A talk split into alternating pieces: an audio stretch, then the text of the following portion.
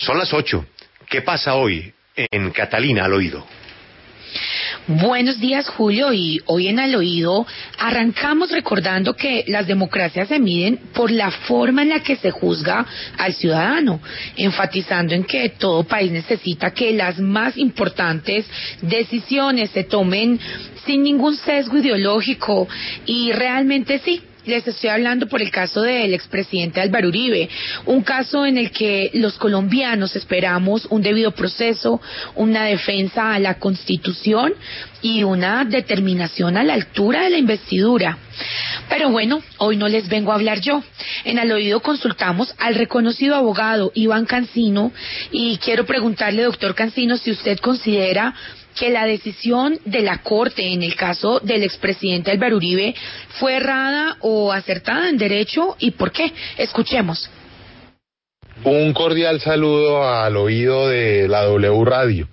Eh, yo considero que fue una decisión errada y obviamente que fue muy apretada 5-4 el resultado. Yo creería que había debido ser eh, 9-0. Eh, la constitución es muy clara.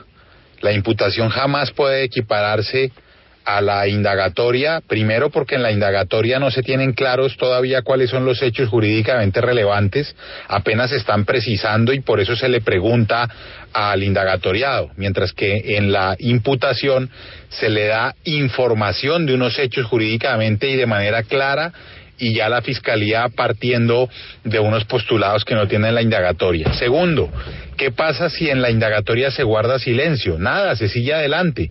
En cambio, en la imputación, pues sencillamente no importa si el procesado quiere o no quiere hablar porque se le está informando eh, algo. Eh, la imputación eh, es una figura autónoma. La indagatoria se parece más a un interrogatorio de ley 906 que a otra figura. De tal suerte que realmente que lamentamos esa decisión. Esto no es una mala noticia para Álvaro Uribe o para otras personas.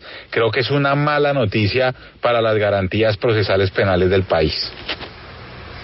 Miren, y es que estamos frente, al parecer, a una corte que mantiene la imputación del expresidente, pero no mantiene la prudencia.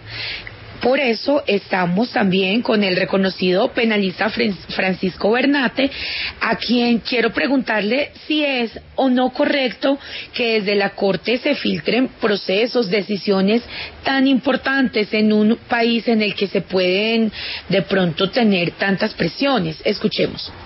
Desde el punto de vista de la forma, la decisión de ayer es una decisión que no tiene un precedente en Colombia. Nunca antes habíamos seguido en Twitter a través de varias cuentas de usuarios, de periodistas, minuto a minuto lo que estaba sucediendo en una sesión cerrada. Considero que los magistrados que estuvieron eh, revelando lo que sucedía minuto a minuto faltaron al respeto a sus compañeros, faltaron a la dignidad de la justicia, generaron un ambiente que fue tan tenso que sabemos que hubo que continuar a las 3 de la tarde la sesión con los celulares por fuera para poder deliberar tranquilos. Ello, por supuesto, nada tiene que ver con quienes revelaron lo que se les informó, lo que se les filtró. Por el contrario, están ejerciendo su derecho o en algunos casos su deber de informar y de expresar sus, sus opiniones y en ese sentido la labor informativa o periodística pues es muy valiosa, pero no se corresponde con la función de la magistratura que se esté contando a viva voz y en vivo y en directo lo que está sucediendo en una reunión confidencial.